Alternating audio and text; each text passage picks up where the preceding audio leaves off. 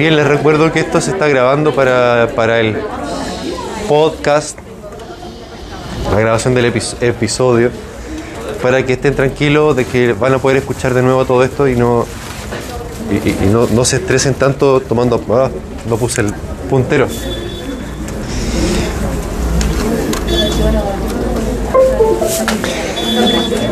Hoy ya empezamos a entrar en materia con farmacología enfocada a la clínica.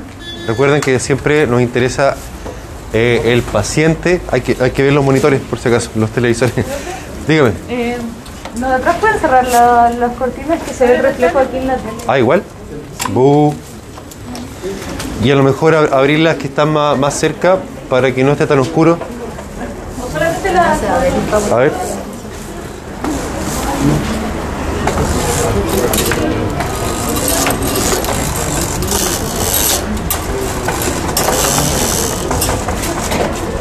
¿Qué tal por ahí?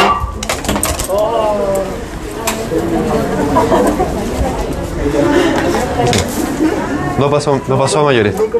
No, no pasó a mayores. Bueno, habíamos dicho la vez anterior que habían dos grandes materias con todos los grupos de fármacos que vamos a ir viendo semana a semana, eh, que son la farmacocinética y la farmacodinamia, ¿cierto? Bien, una de ellas habla de la acción del fármaco. ¿Cuál, ¿Cuál le sugiere, si ven el nombre? Acuérdense que los nombres en todas estas cosas científicas se las ponen por algo, porque sugieren algo.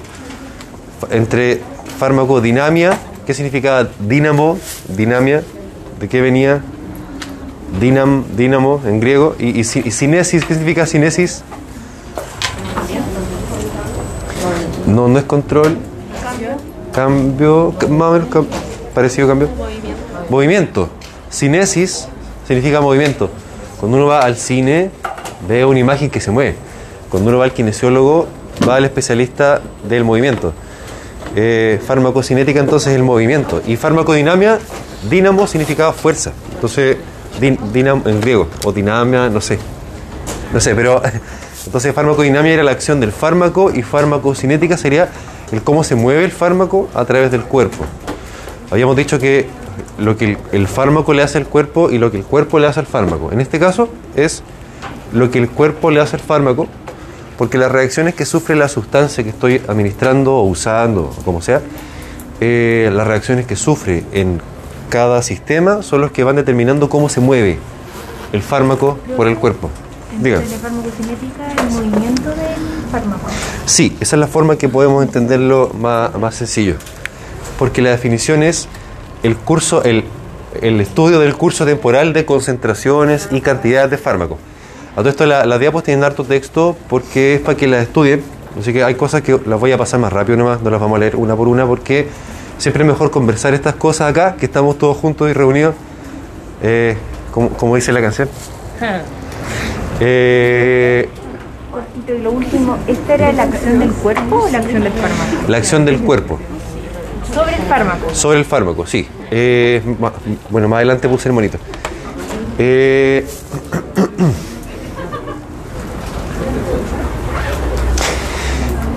eso que ven ahí es una curva, ¿cierto?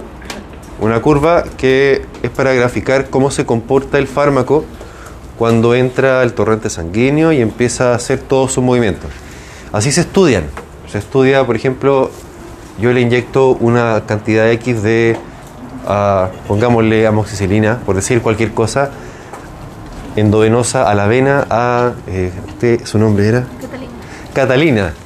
Entonces yo voy cada, cada una hora voy tomando una pequeña muestra de sangre para ver qué cantidad, qué concentración encuentro de la amoxicilina que le inyecté a Catalina.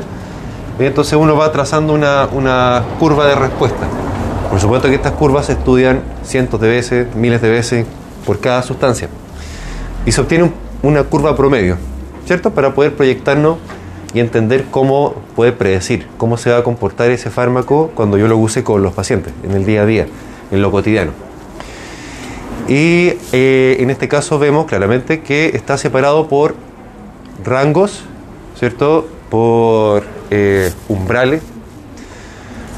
eh, que de hecho es lo que vamos a definir inmediatamente.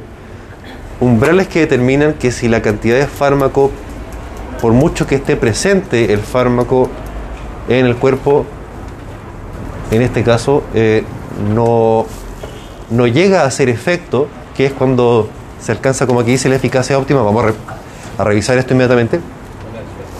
Y también hay, un- hay un rango a partir del cual el fármaco es tóxico. No se preocupen que esto se lo vamos a repetir. Eh, en el paciente, en lo práctico, lo que hay que entender es que si yo administro una sustancia y esta sustancia, por mucho que la administre, pero no alcanzo cierto rango de efectividad, no va a haber efecto. A pesar de que el fármaco esté, pero no voy a observar efecto. Por otra parte, si eh, me paso de la raya, voy a observar efectos que no son los deseables. Exceso de efecto, sobredosis, con todo lo que ello pueda, eh, implicar, etcétera. Lo que yo quiero entender para poder hacer es eh, alcanzar el efecto, ¿cierto? El efecto justo y por tanto saber qué cantidad debo administrarle yo a mi paciente para obtener ese efecto justo. Eh, porque hay que entenderlo, porque cuando se estudian los medicamentos, antes de salir a la, cir- a la circulación, a la- al mercado, por ejemplo, que se estudien en, poblaciones determinadas y se determina que son seguras y son eficaces, pero si yo lo administro en mi paciente, mi, paciente a lo mejor no es igual que los otros pacientes del estudio original, supongamos, por, por decirlo de, de alguna manera. Entonces debo saber identificar cuáles son los factores que hagan que el medicamento pueda comportarse distinto en el cuerpo de ese paciente mío, que es distinto de los pacientes originales, para poder eh, predecirlo. Clásico ejemplo, clásico lo que sucede con los medicamentos que se estudian siempre primero en adultos jóvenes y sanos, y resulta que mi paciente a lo mejor tiene 80 años. A los 80 años el cuerpo es otro, cambia. La, la eh, la función renal cambia, la función hepática cambia.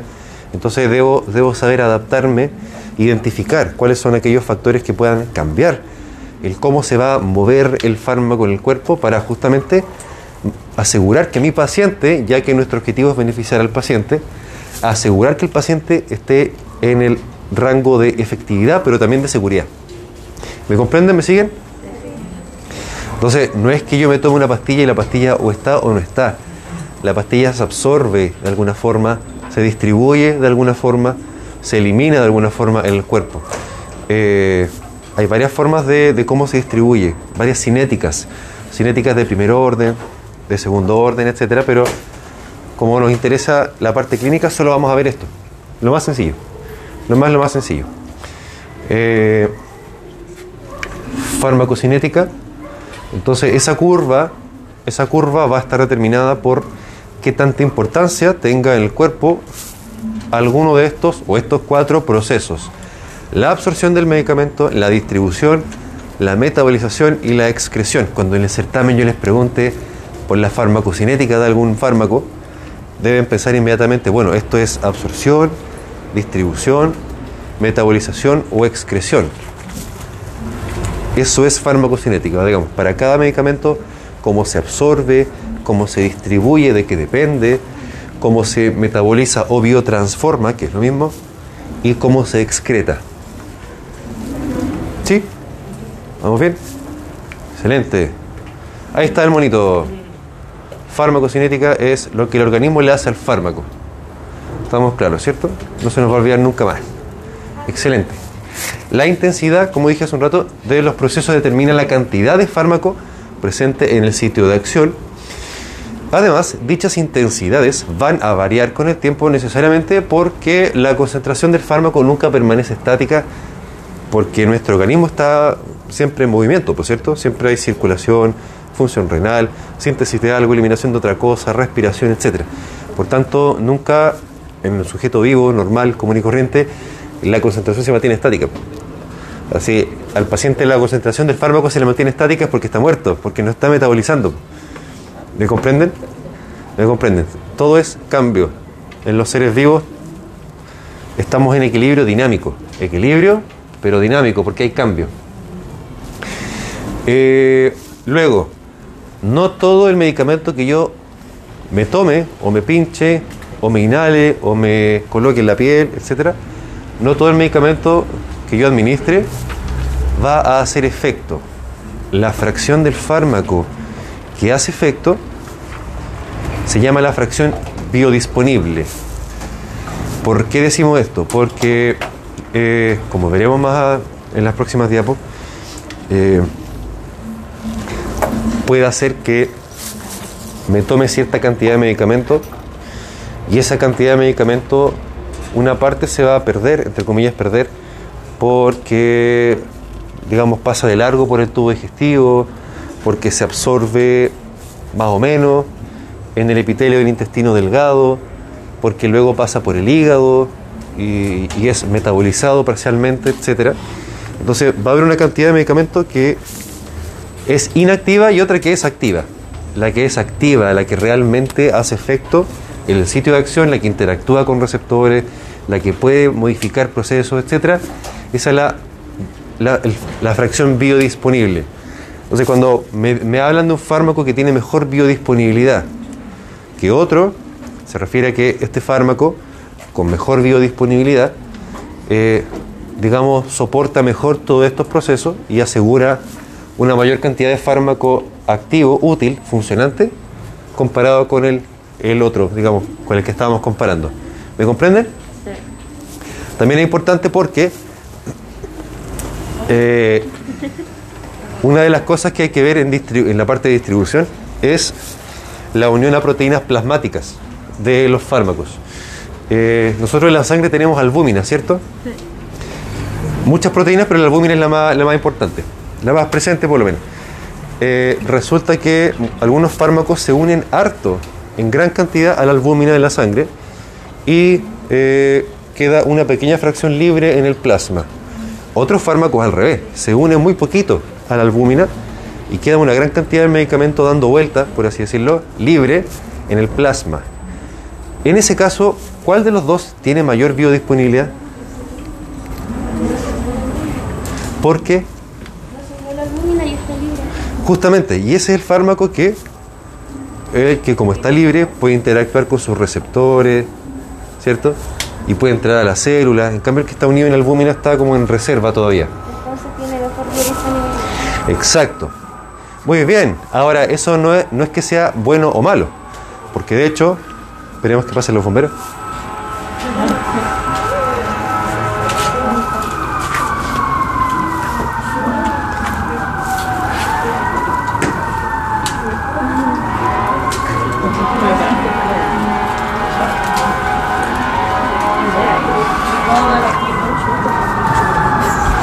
¿Se imaginan? Sí.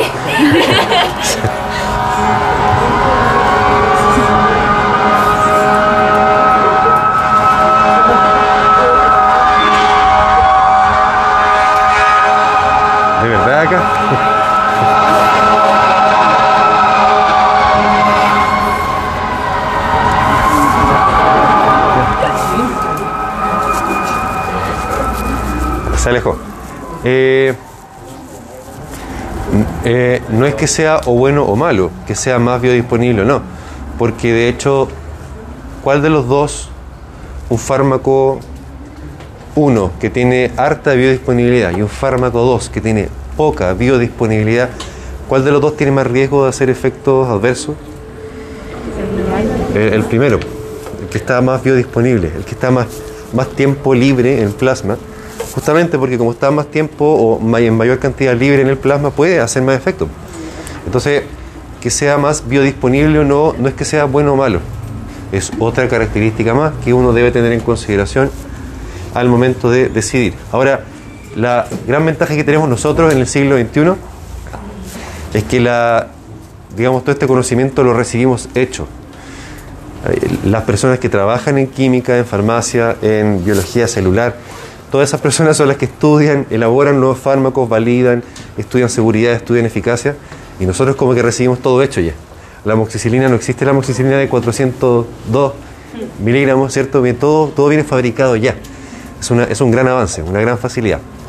Aún así, paciente por paciente pueden haber ciertas diferencias que uno debe saber eh, identificarlas y modificarlas, eventualmente para, para asegurar que no pase nada. Finalmente queremos, queremos hacer responsablemente nuestra pega. ¿Sí o no? Sí, muy bien, muy bien. Bueno, de la curva hay ciertos puntos claves que establecen estos umbrales, como habíamos dicho recién, que son, bueno, que son súper preguntables, por un lado, en los certámenes, y que, y que establecen desde dónde hasta dónde es seguro, desde dónde hasta dónde sirve un medicamento. Eh, uno de esos puntos de corte es la concentración mínima eficaz. Como el nombre lo sugiere, la mínima cantidad que debe alcanzar esta curva, esta concentración de fármaco, para observarse el efecto. De aquí para arriba el paciente tiene el efecto. Se le pasa el dolor, le baja la presión arterial, eh, se mueren las bacterias, eh, aumenta el tránsito intestinal, etc. Y de aquí para abajo no. A partir de la concentración mínima eficaz de un fármaco se empieza a observar el efecto, como el nombre lo señala.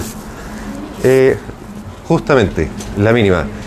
El tema es que acá observad, observad con D, que eh, igual hay, hay fármaco, a pesar de que no se pasa la concentración mínima eficaz, igual hay fármaco en el torrente sanguíneo.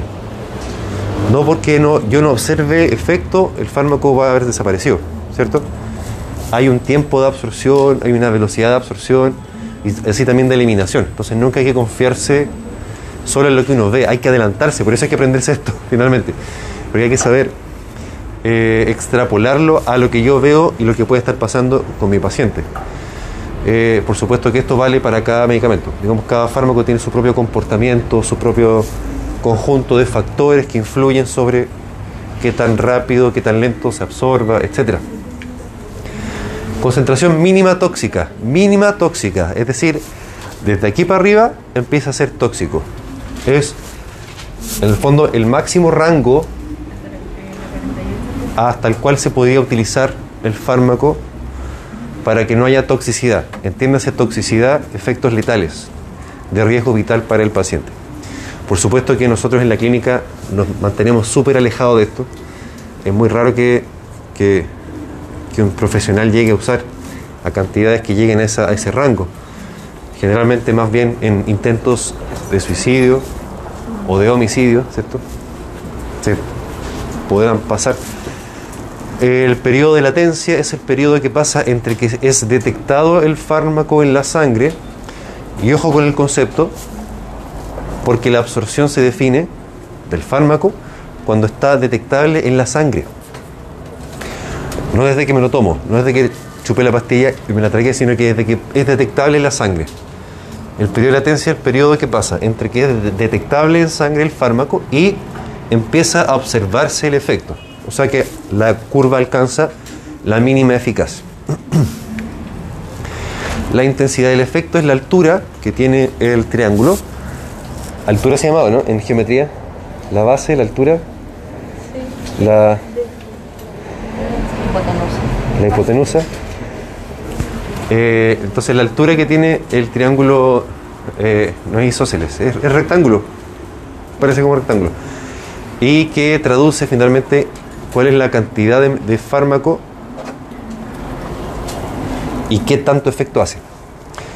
Y abajo Tmax, el tiempo en el cual se alcanza la concentración máxima del efecto.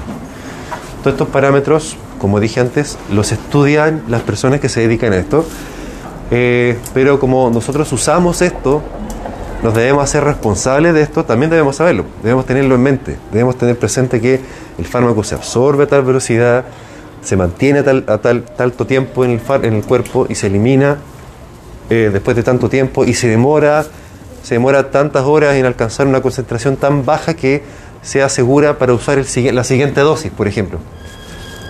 ¿Cachan la, ¿Cachan la papa, el mote, la movida?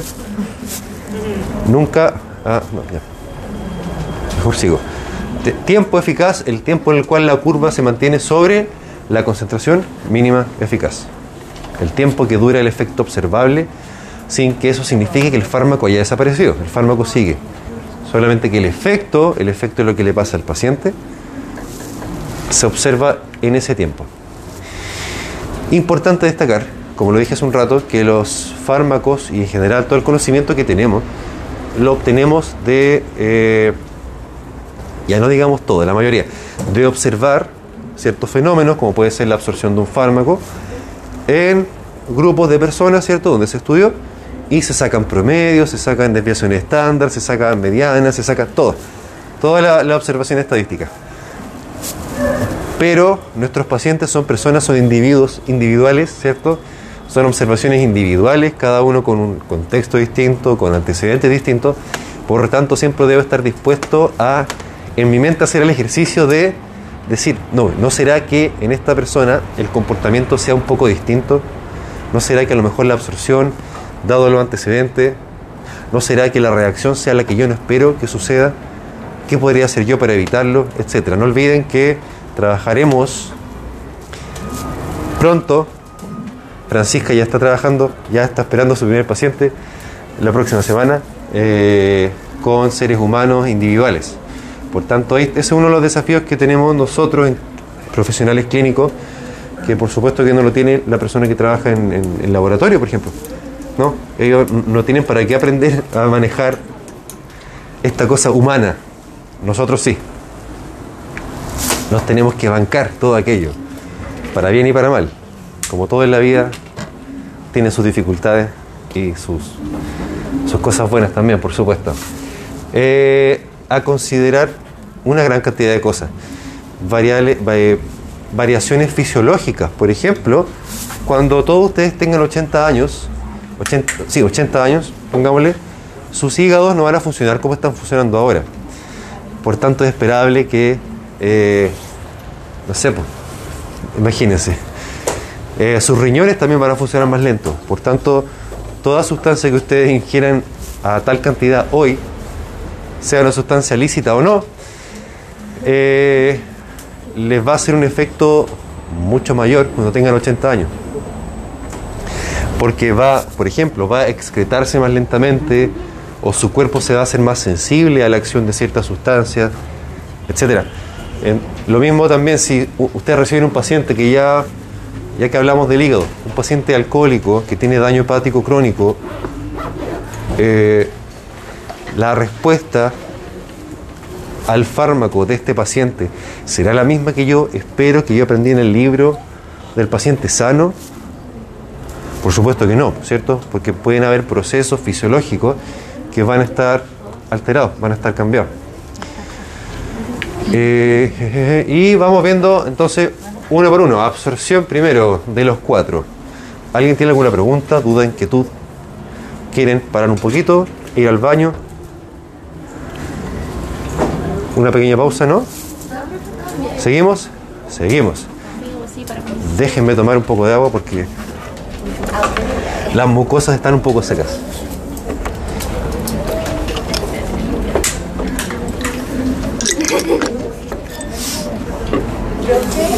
A mayor edad era cuando había mayor efecto, ¿verdad? ¿Mayor efecto? Mientras más más efecto va a tener. Podría ser, sí. En términos bien generales uno podría esperar que sí, pero también depende del fármaco.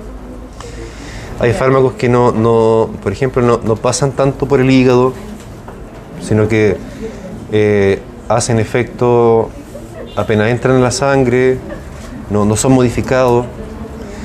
Eh, hay fármacos que, pucha, no sé, hay, hay hartas cosas, ahí, lo, ahí lo iremos viendo.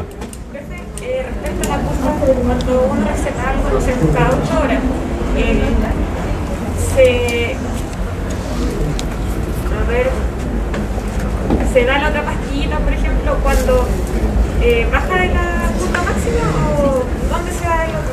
Es una muy buena pregunta. ¿Hasta abajo, hasta abajo o hasta arriba? ¿Quién podría intentar, quién podría, quién podría intentar responderla o complementarla? Yo creo que cuando ya está. Cuando empieza a bajar. Sí, igual digo que cuando empieza a bajar, comer después, no poner analgésico, la idea es que bueno. Es una muy buena pregunta. ¿Qué, qué dicen ustedes por allá? La, la pregunta que hizo eh, Estefanía. Estefanía dijo algo súper súper importante y también relevante, porque efectivamente hay decisiones que se toman en base a dudas como esa, po. justamente. Eh, Estefanía, por favor, repítele la pregunta a los compañeros. Ah, eh. ¿Cuánto se da como el, cada tantas horas el medicamento? Eh, ¿En qué parte de la curva? Uno podría pensar de qué, de qué va a depender, ¿cierto? Eh, ¿Qué opinan ustedes? Que depende el, el tiempo que se demore el medicamento en hacer efecto, en llegar a la curva como al, al máximo de la curva arriba. Claro, sí, en parte. Ahora, e- eso mismo, ella está preguntando justamente por si yo tomo como referencia la curva, ¿en qué minuto debería ir la siguiente dosis? Yo creo que cuando comienza a bajar así, Lamentablemente no le puedo dar una, una respuesta así tan categórica. Lo que, ¿Tiene que ver con la vida media del medicamento? Entre otras cosas, sí, justamente. Entre otras cosas, la vida media. Eh, depende de muchas cosas, porque también depende, por ejemplo, de cuál es el efecto del cual estamos hablando. Por ejemplo, si. Y claro, porque supongamos que es una pastilla para dormir. Eh, ¿es es realmente conveniente tener una concentración persistentemente alta de, pongámosle, eh, diazepam en la sangre para una persona? Eh, depende, también depende. Porque si esa persona está en pabellón, sí, sí, sí. Pero si está normal. Y si está ambulatorio, lo, atiendo en la consulta, ahí no, ¿cierto? Eh, pero si es un antibiótico y el paciente tiene una infección grave, una meningitis, por ejemplo, una infección cerebral, eh, ahí, ahí necesito que el fármaco esté a dosis persistentemente alta, ¿cierto? Entonces en ese caso a lo mejor lo van a administrar por vía endovenosa, monitorizándolo mucho más, mucho más. eh, Cuando el fármaco estaba, eh, cuando digo que una persona estaba en pabellón, el fármaco tiene que estar dónde? Ah, cuando decíamos que el- en el caso del diazepam, eh, quiero que el paciente tenga el diazepam en concentraciones altas todo el rato, así en el tiempo. Menos tiempo. En pabellón sí, o, o directo, en, en infusión directa, digamos. Bomba, bomba de infusión directa, Es que ahí es el tema continua. cuando a veces dan un medicamento como por 8 horas, después te hace efecto y ya uno vuelve a la consulta y dice ya por 6 horas. Ahora, tómatelo cada 6 horas. Sí, exacto. Pero porque también depende del efecto que yo observo en la persona. Porque si el efecto está siendo... Sí, hay que irlo variando, hay que ir jugando con la dosis, el- los tiempos.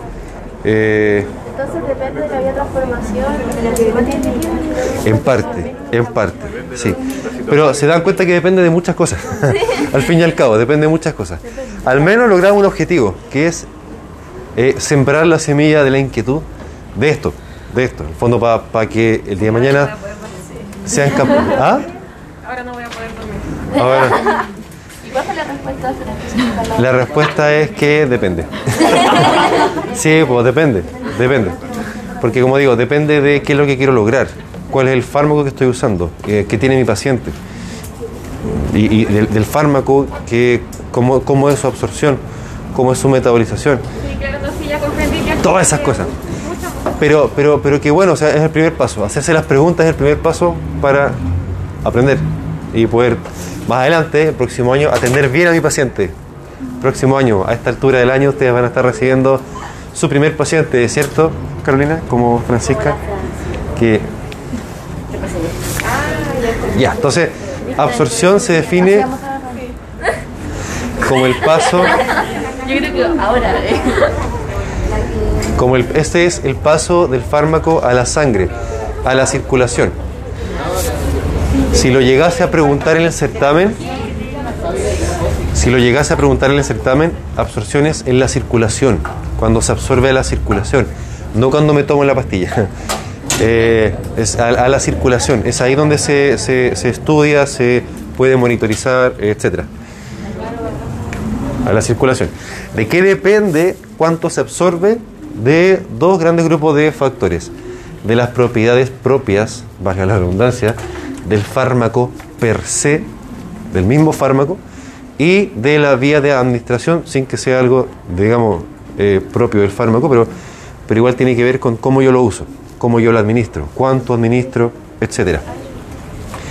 Lo primero son dos grandes cosas. Uno, la solubilidad, que es una característica de la molécula, de la propia molécula y la concentración que se obtenga, que se obtenga eh, en el sitio donde se va a absorber.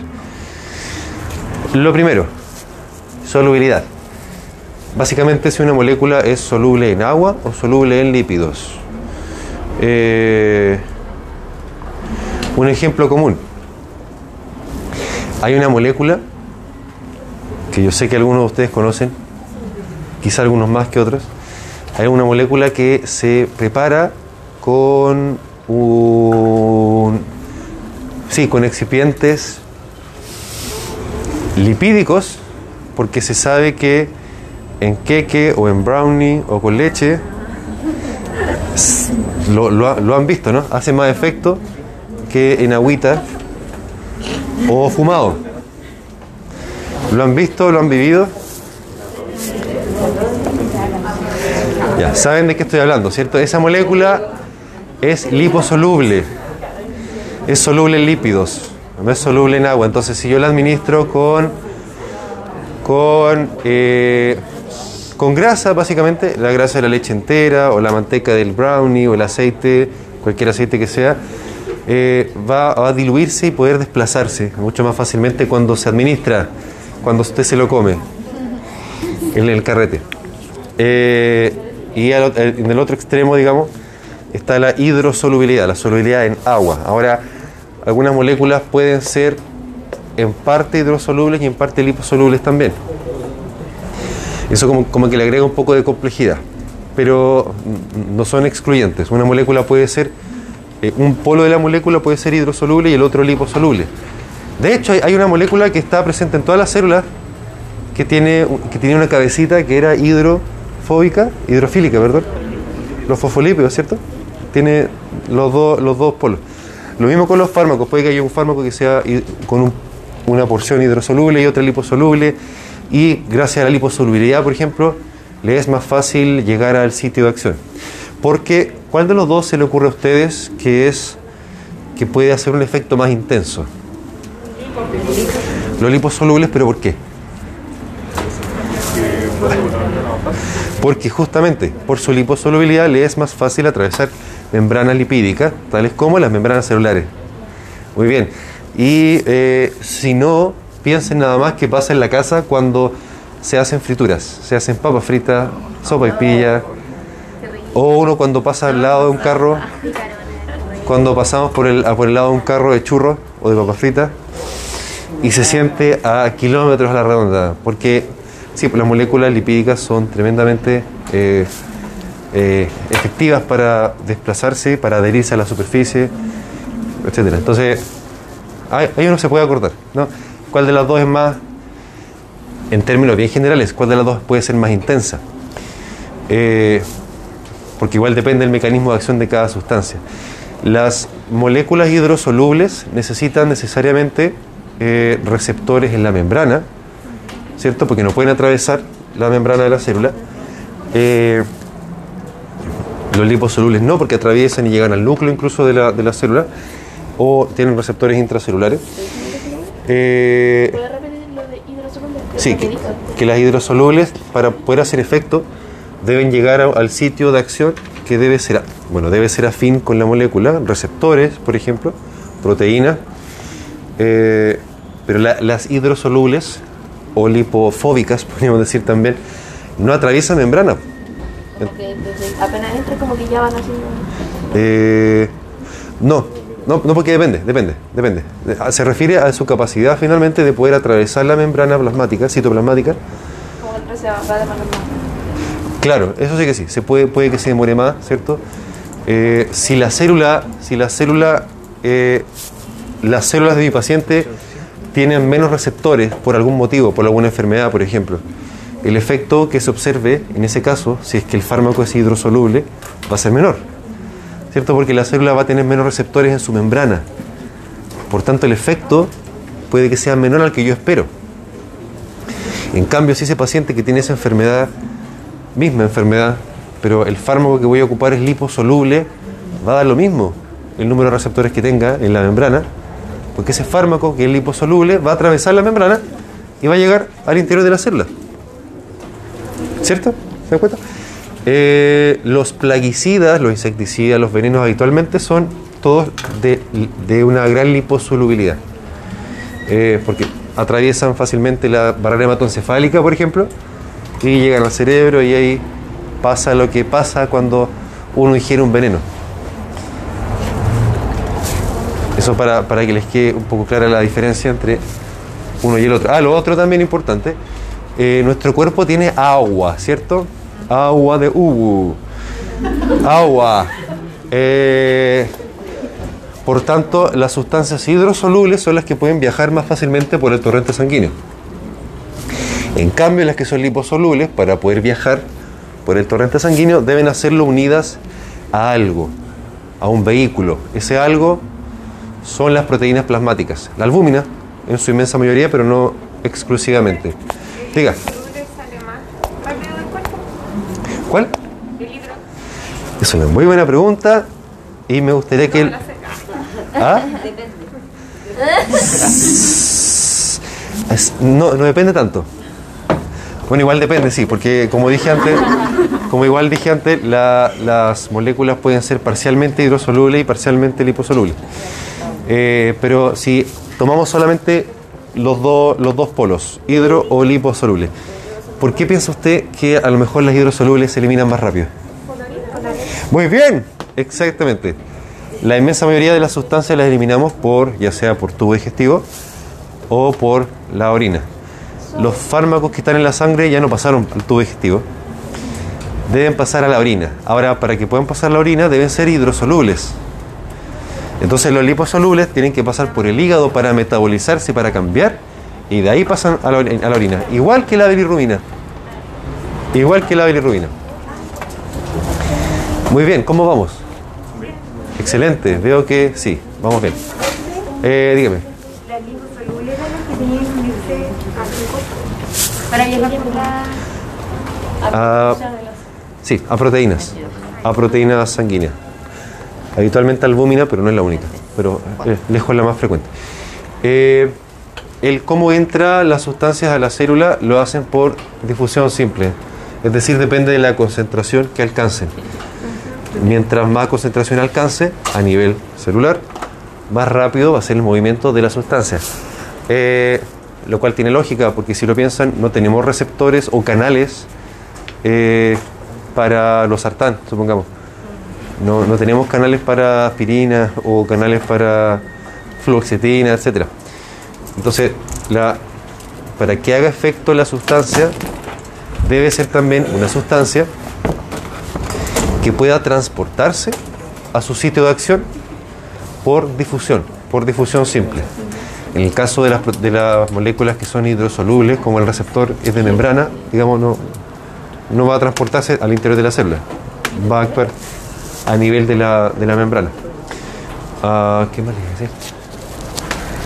Eso. Eh, la concentración es súper relevante porque ustedes van a administrar medicamentos tales como la lidocaína, la adrenalina y otras cosas más. Y eso va a estar de la mano suya administrado. No va a ser una pastilla que se va a tomar el paciente, por cierto. Usted va a administrar la lidocaína ahí. Entonces, cuánto le dé, qué tan rápido se lo dé, se lo inyecte. Todas esas cosas que por lo demás se los adelanto porque los van a, lo vamos a ver también en fármaco, pero principalmente lo van a ver en cirugía con la doctora Concha y los demás colegas. Y más adelante se van a anestesiar entre ustedes, pues ¿se acuerdan? Van a anestesiarse entre ustedes, van a pincharse entre ustedes, van a, van a ponerse intramusculares. Ahí no me acuerdo qué fue lo que pasó, parece que lo dejé pendiente y nunca lo completé. Nunca lo completé. Pero básicamente se pueden imaginar lo que pasa. Eso era eh, un esquemita que resume las vías de administración eh, diversas, las que se le ocurra. La vía oral lejos la más usada, por supuesto las pastillas que uno se toma, pero fíjense, bueno, vía sublingual, vía rectal, supositorio, enemas, etcétera. Eh, intratecal es al, al espacio subaracnoideo, como las, eh, las raquídeas, la anestesia raquídea. Eh, transdérmica, inhalada, como los inhaladores. Vía tópica, en la zona misma donde yo quiero administrarlo, eh, subcutánea, intramuscular, intravenosa, ¿Cuál es la transdérmica? a través de la piel. Supongamos una... eh, la- la- las hormonas, sí, los parches que atraviesan la membrana, la, membrana, la piel, hacia la sangre. Distinto de la vía tópica, donde yo quiero que haga efecto ahí nomás. En la transdérmica, que atraviese la piel y llegue a la sangre. Como los parches justamente. Los parches. Por ejemplo, sí, los parches de, y la, la hormo- los estrógenos, no sé si. est- Estrógeno y testosterona también que se colocan, se colocan vía tópica, pero hacen efecto eh, en la sangre. Entonces es transdérmica. ¿Quién, quién? ¿Por aquí? ¿Quién ahí habla? Y la- la, simple, la- ¿cuáles son las que se transportan por simple? ¿O las dos? ¿La límica o la Eh, las dos pueden ser. El concepto ahí era que el transporte a nivel de membrana de las sustancias para atravesar la membrana es por difusión simple. No es por transporte activo, no es por transporte primario ni secundario, sino que por difusión. El más sencillo. Y no tiene que ver nada con que es. En ese caso no. No. no. Dígame. ¿Qué estaba diciendo cuando estaba allá? Ah, que preguntaron la diferencia entre tópico y transdérmico. Tópico es. Max, ¿qué era la diferencia entre tópico y transdérmico?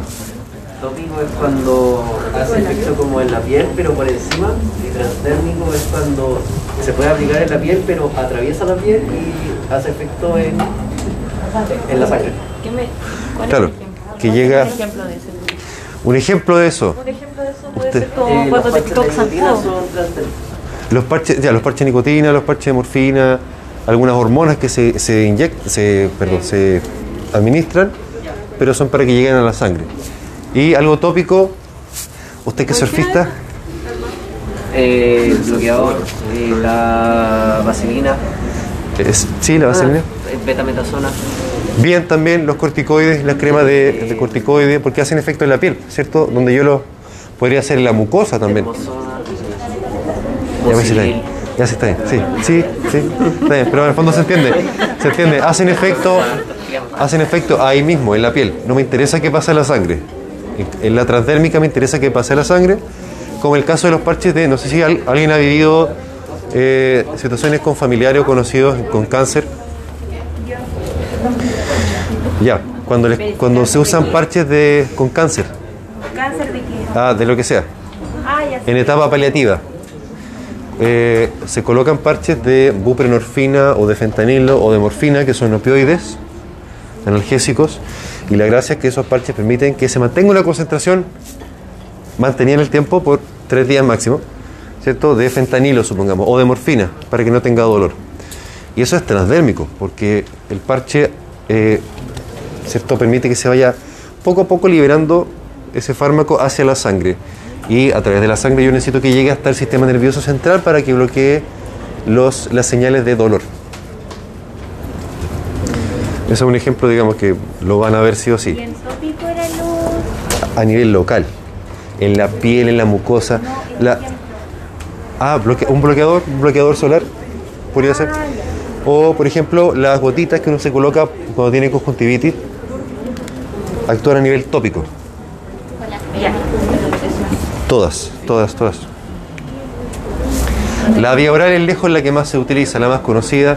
Todos habremos tomado algún tratamiento por vía oral, eh, antidepresivo, pastillas para dormir, antihipertensivo, antidiabético, eh, para el colesterol, para la intolerancia a la glucosa, etcétera, etcétera, etcétera. Como dicen en inglés, you name it. Eh, hay que decir sí que la vía oral tiene una característica que no tienen las otras y que no es que sea ni bueno ni malo, puede ser ambas, nunca es ninguna, Eh, que es que todo medicamento que uno se toma por vía oral pasa sí o sí necesariamente del tubo digestivo a la circulación portal y de la circulación portal al hígado. Muy bien. ¿Y qué pasa en el hígado? ¿Mm? En el hígado pasan muchas cosas y lo que nos interesa ahora es lo que se llama efecto de primer paso. Eh, es esta primera vuelta que se da el fármaco que uno se toma por vía oral, esta primera vuelta que se hace el fármaco por el hígado y al pasar por el hígado pasan cosas, que pueden ser muchas. Eh, puede que... Él sabe cosas. Él sabe cosas. Puede que el fármaco se inactive, se inactive en su totalidad, se inactive muy poco, puede que el fármaco se, eh, se active, de hecho hay muchos fármacos que son profármacos, son sustancias que necesitan sí o sí ser activadas en el hígado, profármacos, eh, o sencillamente puede hacer que se pierda una fracción de fármaco y, y- y eso reduce la cantidad total del medicamento que va a pasar a la sangre en forma activa, cosa que se llama, ¿cómo se llama? Sí, muy bien, biodisponibilidad. Le va a reducir la biodisponibilidad. Por ejemplo, para hacerlo un poco más dinámico, una sustancia cualquiera, 100 miligramos, usted se toma una pastilla de cualquiera de 100 miligramos, donde el, autor de este dibujito, que no fui yo, eh, le puso acá que la fracción que se absorbe en el intestino es del 80%. Nunca en el cuerpo es 100%, casi nada, diría yo, nada. Eh, solo se absorbe el 80% de lo que usted se tomó por la vía oral. Lo que significa que de esos 100 miligramos, solo 80 pasaron al torrente sanguíneo y abajo se ve que no se absorbe, es decir, se pierde por las deposiciones 20 miligramos. ¿Sí? Ya, ya, ya partimos mal. ya partimos más o menos mal. No, no quiero decir mal, pero en el fondo vamos viendo que en la medida que van pasando barreras, en el- proceso se va perdiendo. ¿Cierto? Luego, el 80% de esos 100 son 80 miligramos, ¿cierto? Eso es lo que está en la circulación portal, que era la circulación que conectaba el tubo digestivo hacia el hígado. Y acá el autor de este dibujo nos puso que eh, el 25%, ahí arriba del hígado, el 25% de la fracción que llega al hígado es la fracción que va a pasar activa a la circulación sistémica. Y por supuesto, en lo que resta, el 75% se inactiva. Por lo tanto, de esos 80 miligramos, sí, que pasaron por el hígado, solo 20 miligramos pasan al torrente sanguíneo circulatorio, ya se absorbe, digamos, oficialmente. Y es esa la cantidad de fármaco que vamos a tener para poder hacer el efecto que yo quiero que haga. Ah, por aquí opinan Antonia y Yanira, ¿cierto? Sí. Sí, de algo me acuerdo. Eh, que es muy poca la cantidad de medicamento realmente útil que llega al torrente sanguíneo comparado con lo que yo me tomo. ¿Cierto? Partimos con una dosis completa de 100 miligramos y llegó el 20% de eso al torrente sanguíneo. Es poco, muy poco. Pero quizá así sirve. po. Quizá el medicamento se estudió a esa dosis porque se necesitaba que llegasen 20 miligramos de, póngale, los sartán al torrente sanguíneo. Y si la pastilla, ¿de cuánto es la pastilla de los sartán? ¿Alguien la conoce? ¿O de cuánto viene? ¿No? ¿Quién, toma algún medicamento crónico? ¿Cuál? Cerep- cefalea, Eh, Cereprides. con 100 miligramos. Ya, a lo mejor, no me acuerdo cuál es el fármaco, pero no importa, ahí lo, lo investigamos. Supongámosle que Antonia. ¿El losartán? Sí, sí. Ah, pero usemos el ejemplo de Antonia que también viene de 100 miligramos la- el comprimido. Eh, a lo mejor el comprimido viene de 100 miligramos porque efectivamente se estudió en su minuto que si yo administro 100 miligramos por vía oral, llego a tener concentraciones de 20 miligramos por decilitro, pongámosle, de ese medicamento y eso es suficiente para llegar a la mitad ahí de la curva para que haga efecto suficiente en todos los sujetos estudiados y con eso me basta y me sobra. Porque si ese medicamento yo lo tuviese que administrar, ¿qué pasó ahí? Eh, si yo tuviese que administrar ese medicamento por vía endovenosa, a lo mejor la ampolla no vendría de 100, pues vendría de 20. En, alguna- en algunos casos la ampolla y el comprimido son lo mismo, porque eh, bueno, se fabrica así, ¿no?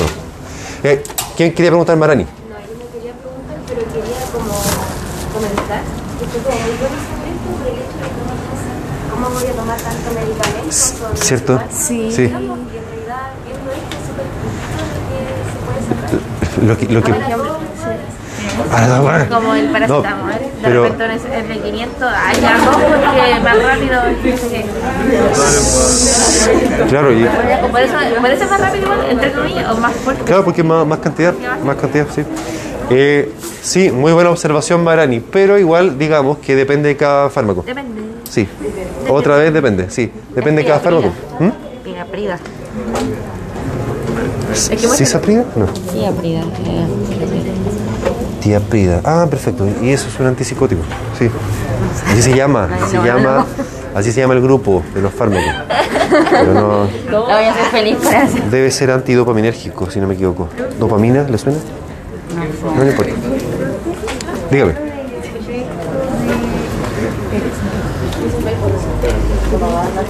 Que habló del efecto del primer portal, algo así. ¿Efecto de ¿Qué qué? significa? No, ahí yo decía que era lo que puso el autor para explicarnos que en el hígado el 25% se absorbe, sí, la fracción activa y la fracción que se pierde, que se excreta. E, excreta. Eso era el efecto del primer, primer portal el Efecto de primer paso, así se llama. paso. Esto, Eso vamos a ver. sí. La primera vuelta que se da. Primer portal. ¿Suena bien? Sí. Suena bien. Eh, esa es la primera vuelta en el hígado que se pega el fármaco antes de pasar al torrente sanguíneo. Eso es. Ah, ¿qué- perdón, ¿qué hora es? ¿Cuánto queda? Eh, ¿En cuánto más? ¿Son las 2.20? No, no, para hacer las cosas. Ah, ya, ya, ya. Y como 50 digo. Sí, pero no importa, las pasaremos después, porque por, por último he observado que se han enganchado y vamos entendiendo qué es lo que importa.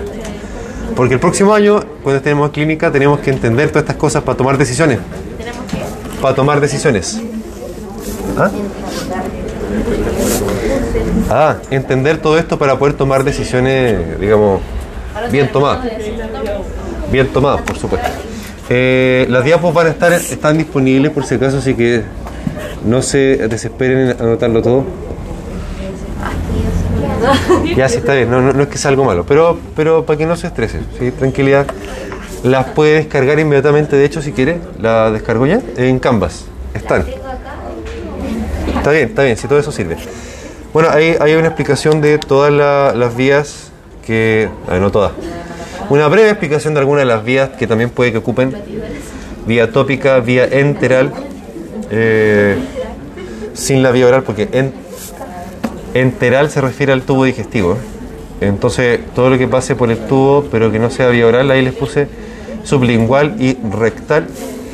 Par enteral es lo que es paralelo al enteros, paralelo al tubo digestivo, o sea, las vías pinchadas, subcutánea, intramuscular o endovenosa. Endovenosa o intravenosa significa lo mismo, solamente si uno se dice intra, el otro se dice endo para diferenciarla. IM, ED. Eh, aplicación tópica, como bien lo señaló Max, hace efecto en el mismo lugar donde yo administré la, sustancia, podría ser el, la betametasona. Observad que abajo les puse una desventaja importante. Recordemos de histología, un ramo que les gustó mucho a ustedes. Lo recuerdo como si fuera ayer, eh, con mi grupo en pensamiento crítico. Lo recuerdo. ¿Ah?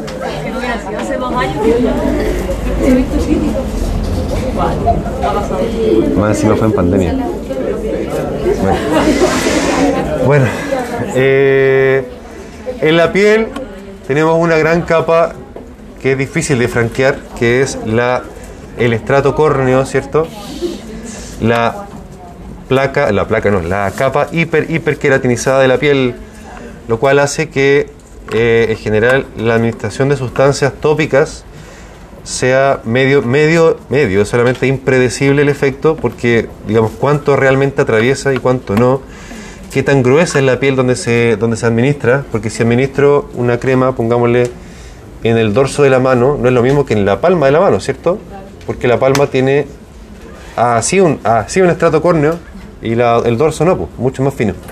Entonces, obviamente que el efecto acá va a ser distinto de acá. Eh, Pero también hay que fijarse en cuál es la región que está más vascularizada, porque a lo mejor hay mucho estrato córneo, poco atraviesa, pero harto vaso sanguíneo, entonces igual puede llegar harto a la sangre y ahí igual me va cambiando, me va cambiando el, el panorama. Las sustancias liposolubles atraviesan mejor todo, también el estrato córneo. De ahí surge, ¿se acuerdan que andaban diciendo que hay una droga que uno lo tocaba? ¿Se acuerdan? No sé por qué nació esa, esa, esa cosa. ¿De dónde salió?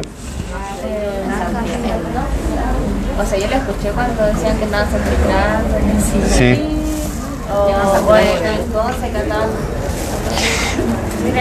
así como. Bueno, igual, igual fue- era, era fácil caer en la, en la creencia, por lo menos, porque, porque la- la- el, el tema era que la persona que estaba con un guante, en el guante tenía la droga. Y resulta que en plena pandemia estaban todos con guante. Entonces, no sé, yo creo que por ahí se generó una especie de ola de pánico. Bueno, la cosa es que ese, ese mito tenía algo de cierto, se basaba en algo cierto. Que las drogas, cuando son potentes, con liposolubilidad intensa, pueden atravesar igual la piel. Porque de hecho la, la misma morfina, el fentanilo que dijimos recién que era, se aplicaba en parches, la morfina es muy liposoluble, por tanto no le cuesta tanto atravesar la piel. Y ahí bueno, se cumple con lo que les puse ahí porque. Eh, eso.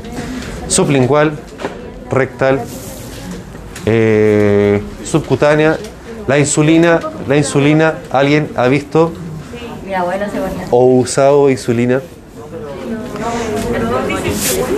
¿Ah? Sí, duele un poco el pinchazo, pero no hay que temerle porque la agujita es muy pequeñita.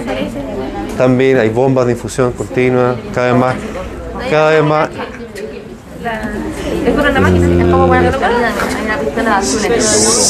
Sí, sí, pero también está la. ¿A quién le gustan los Jonas Brothers? No, los conozco. ¿Los conocen? Los conozco, pero no. Nick Jonas. Nick Jonas tiene diabetes y tiene su bomba de bomba de insulina. No, pues querido, se puede hacer su vida. De hecho, tiene una canción. Hizo una canción. Sí, sí, se la dedicó a su, a su enfermedad. Sí, búsquenlo. Tarea. Tarea. La canción de Nick Jonas que le dedicó a su enfermedad. Eh, intramuscular, esta es la que se van a pinchar ustedes en la en cirugía. Van a, sí. Sí. O sea, si es que el año pasado cre- creo que no se permitió en su minuto y después se atrasaron los prácticos, no sé, por la pandemia. Pero lo normal es que nosotros también aprendamos, eh, depende, que nosotros igual aprendamos a, a administrar porque da la, no sé, supongamos que está ya la, la- la guerra nuclear, por decir cualquier cosa, eh, y hay que salir a, hay que salir a ayudar, a, a defenderse, a- Los odontólogos podían vacunar de hecho lo hacen. Lo hacen, ¿no? Sí, pero Sí. estaban viendo si, como cuando faltaba gente para vacunar a las personas, estaban viendo que los odontólogos igual hicieron. En mi CEFAM, en plena pandemia, cuando recién llegó la vacuna, se hizo. Sí, en el hospital de mi mamá igual. También, ¿ves? igual. Sí. Pero claro, si al final eh, hay que hay que remangarse las manos ¿no? y salir a trabajar. Exacto. Sí. Ahí es cuando da lo mismo el título. No, no da lo mismo, pero, pero pasa a segundo plano. Sí. Es más importante la necesidad. Eh, y es intravenosa o endovenosa, ya. Esta vendría siendo la, la, entre comillas, pongámosle la mejor, entre comillas, la mejor vía, porque en general los fármacos siempre se estudian primero, se, se conoce primero su comportamiento eh, por administración endovenosa. Lógico, porque es la más, la más amigable para la molécula. No pasa por barreras, sino que pasa directo a la sangre. Por tanto, puedo detectarla desde el comienzo, puedo hacer un examen de sangre y detectar desde el comienzo que está presente efectivamente el fármaco en la sangre. Ah, por supuesto que no, no es tan, no es tan agradable para el paciente, no no es- no es lo más agradable. Eh, y requiere, requiere que esté alguien de enfermería que sepa colocar la vía endovenosa, que sepa monitorizarla, en caso de complicaciones, de que se hinche, etcétera, hay que cambiarla, etcétera. Es un poco más complejo, A las personas que tienen cáncer, en la quimio, le pasan medicamentos intravenosos. sí, sí. Eh, o- y también les instalan catéteres Sí. para mismo. Sí. eh, endovenoso. Entonces, luego, ese dibujo está bien feo, pero Pero qué, qué bueno que lo vi porque ya me acordé. Eh, está la diapo, ¿cierto?